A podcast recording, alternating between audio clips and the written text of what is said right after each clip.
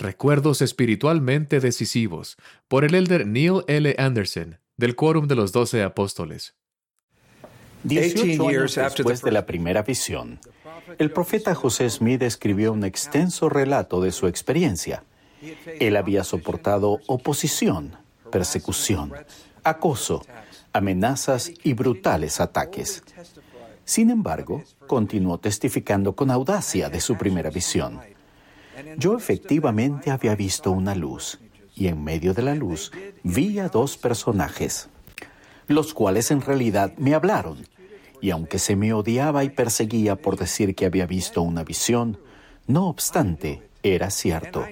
Yo lo sabía, y sabía que Dios lo sabía, y no podía negarlo. En los momentos difíciles, la memoria de José se remontaba cerca de dos décadas hasta la certeza del amor que Dios tenía por él y los acontecimientos que dieron paso a la restauración por tanto tiempo predicha. Al reflexionar en su travesía espiritual, José dijo, No culpo a nadie por no creer en mi historia, de no haber pasado lo que experimenté, ni yo mismo lo hubiera creído. Pero las experiencias fueron reales y él nunca las olvidó ni las negó, confirmando calladamente su testimonio mientras se trasladaba a Carthage.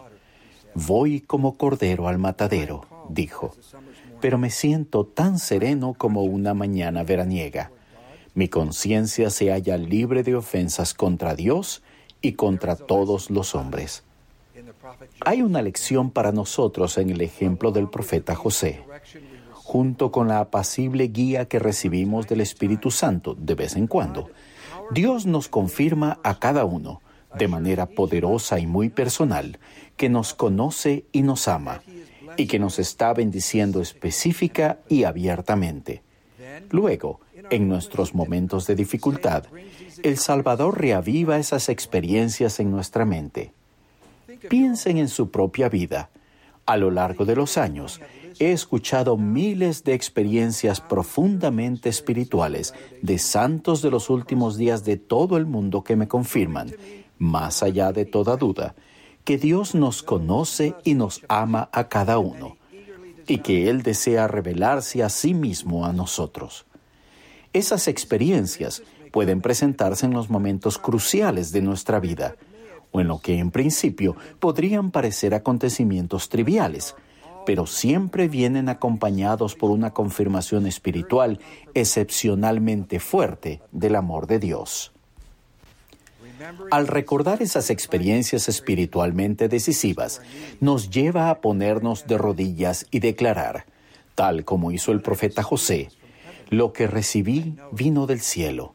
Lo sé, y sé que Dios sabe que yo lo sé reflexionen en los recuerdos espiritualmente decisivos de su propia vida mientras comparto algunos ejemplos de otras personas. Hace años, un anciano patriarca de estaca que tenía una insuficiencia en dos válvulas cardíacas le suplicó al entonces doctor Russell M. Nelson que lo interviniera. Aunque en aquella época no había solución quirúrgica para la segunda válvula dañada, el doctor Nelson finalmente accedió a realizar la operación. Estas son las palabras del presidente Nelson. Después de solucionar la obstrucción de la primera válvula, dejamos la otra al descubierto.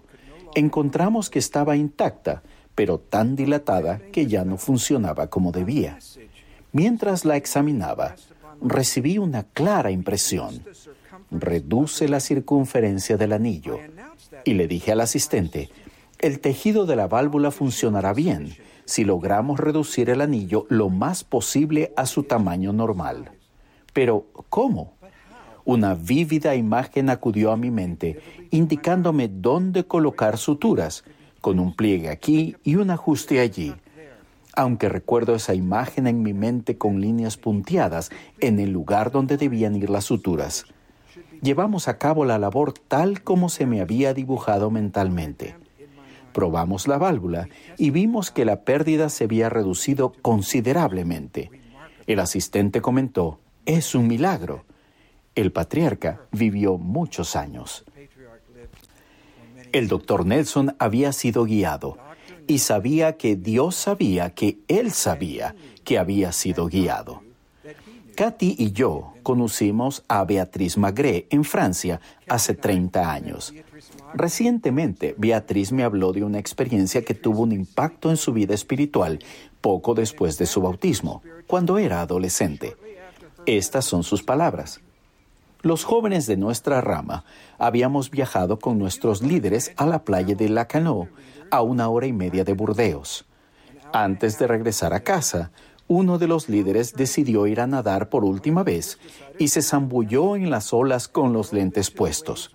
Cuando salió del agua, los lentes habían desaparecido, se perdieron en el mar.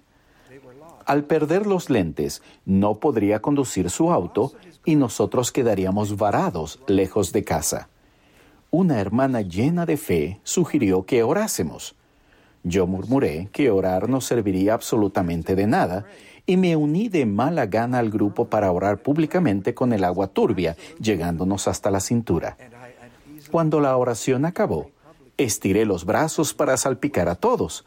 Al batir la superficie del agua, los lentes llegaron a mis manos. Un poderoso sentimiento de que Dios realmente escucha nuestras oraciones penetró mi alma. Beatriz había sido bendecida y sabía que Dios sabía que ella sabía que había sido bendecida. 45 años después, ella lo recordaba como si hubiera sucedido ayer. Las experiencias del presidente Nelson y de la hermana McGree fueron muy diferentes, pero para ambos, un recuerdo inolvidable y espiritualmente decisivo del amor de Dios les quedó grabado en el corazón. Esos acontecimientos decisivos a menudo suceden cuando aprendemos acerca del Evangelio restaurado o compartimos el Evangelio con otras personas. Esta imagen fue tomada en Sao Paulo, Brasil, en 2004. Floripes Lucía Damasio, de la estaca Ipatinga, Brasil, tenía 114 años al hablar de su conversión, la hermana Damasio me contó que los misioneros en su pueblo habían dado una bendición del sacerdocio a un bebé enfermo en estado crítico que se recuperó milagrosamente. Ella quiso saber más. Al orar acerca del mensaje de ellos, un testimonio innegable del Espíritu le confirmó que José Smith fue un profeta de Dios. A los 103 años se bautizó y a los 104 años recibió su investidura. A partir de entonces, ella cada año hizo el viaje de 14 horas en autobús para pasar una semana en el templo. La hermana Damasio había recibido una confirmación celestial y ella sabía que Dios sabía que ella sabía que ese testimonio era real. Este es un recuerdo espiritual de mi primera misión en Francia hace 48 años. Mientras repartíamos folletos, mi compañero y yo le dejamos un libro de Mormón a una mujer mayor. Al regresar al apartamento de la mujer, aproximadamente una semana después, ella abrió la puerta. Antes de pronunciar una sola palabra, sentí un palpable poder espiritual. Esos intensos sentimientos continuaron cuando la hermana Alice Audubert nos invitó a pasar y nos contó que había leído el libro de Mormón y que sabía que era verdadero. Al salir de su apartamento aquel día, oré. Padre Celestial, por favor, ayúdame a no olvidar nunca lo que acabo de sentir. Nunca lo he olvidado. En un momento aparentemente común, ante una puerta muy parecida a otros cientos de puertas. Yo había sentido el poder del cielo y sabía que Dios sabía que yo sabía que una ventana del cielo se había abierto. Esas experiencias espiritualmente decisivas surgen en diferentes momentos y de diferentes maneras, a la medida de cada uno de nosotros. Piensen en sus ejemplos favoritos de las Escrituras lo que escucharon al apóstol Pedro. Se compungieron de corazón. Abish, la mujer lamanita, creyó en la notable visión de su padre. Una voz vino a la mente de Enos. Mi amigo Clayton Christensen describió del siguiente modo una experiencia que tuvo durante la lectura del libro de Mormón. Bajo un intenso espíritu de oración, un espíritu hermoso, cálido y de amor, me envolvió y me inundó el alma, infundiéndome una sensación de amor que no me había imaginado que pudiera experimentar. Y esos sentimientos continuaron noche tras noche. Hay ocasiones en que los sentimientos espirituales penetran en nuestro corazón como fuego, iluminándonos el alma. José Smith explicó que algunas veces recibimos una repentina corriente de ideas y de vez en cuando un flujo de inteligencia pura. El presidente Dallin H. Oaks, al responder a un hombre sincero que afirmaba que nunca había tenido una experiencia así, aconsejó, Quizás sus oraciones han recibido respuesta una y otra vez, pero usted esperaba una señal grandiosa o una voz tan fuerte que cree que no ha recibido una respuesta. El Salvador mismo habló de la extraordinaria fe de un pueblo que fueron bendecidos con fuego y con el Espíritu Santo y no lo supieron. Recientemente hemos oído al presidente Russell M. Nelson decir, te invito a que pienses profundamente y a menudo acerca de esta pregunta clave. ¿Cómo lo escuchas tú? También te invito a que puedas hacer lo necesario para escucharlo lo mejor y más a menudo. Lo escuchamos en nuestras oraciones, en nuestro hogar, en las escrituras, en nuestros himnos, al participar dignamente de la Santa Cena, al declarar nuestra fe, al prestar servicio a los demás y al asistir al templo con otros creyentes. Los momentos espiritualmente decisivos surgen cuando escuchamos la conferencia general con espíritu de oración y cuando guardamos mejor los mandamientos. Y niños, esas experiencias son para ustedes también. Recuerden que Jesús enseñó y ministró a los niños, y los niños declararon cosas grandes y maravillosas. El Señor dijo, Este conocimiento os es dado por mi espíritu, y si no fuera por mi poder, no podríais tenerlo. Por tanto, podéis testificar que habéis oído mi voz y que conocéis mis palabras. Podemos escucharlo gracias a la bendición de la incomparable expiación del Salvador. Si bien no podemos elegir el momento en que recibiremos esas experiencias decisivas, el presidente Henry B. Eyren dio el siguiente consejo para prepararnos.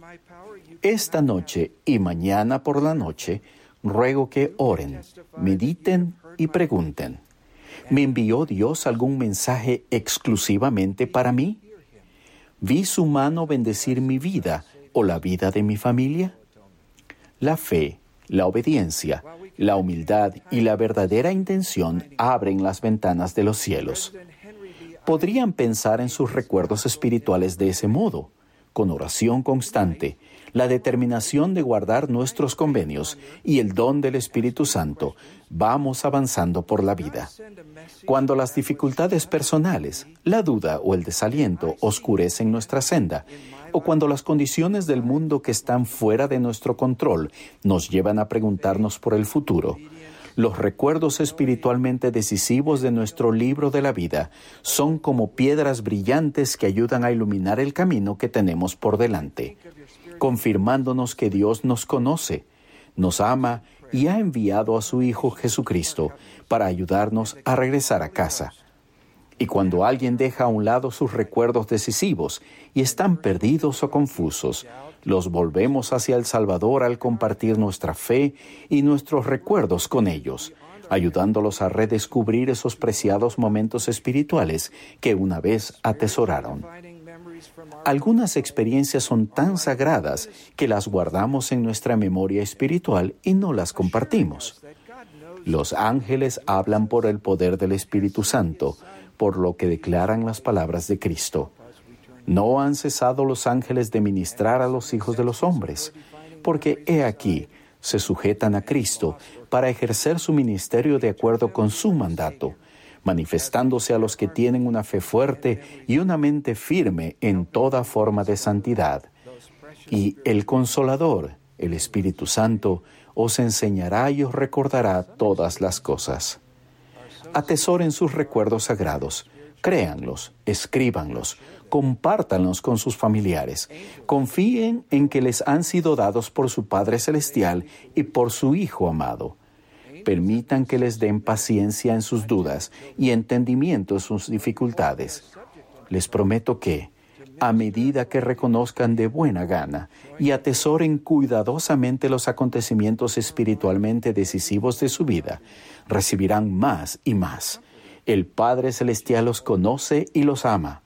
Jesús es el Cristo. Su Evangelio ha sido restaurado y, si permanecemos fieles, testifico que seremos suyos para siempre. En el nombre de Jesucristo. Amén. Trust that they come to you from your Heavenly Father and His beloved Son. Let them bring patience to your doubts and understanding to your difficulties. I promise you that as you willingly acknowledge and carefully treasure the spiritually defining events in your life, more and more will come to you. Heavenly Father knows you and loves you. Jesus is the Christ. His gospel has been restored. And as we remain faithful, eyewitness, we will be His forever. In the name of Jesus Christ, amen. Amen.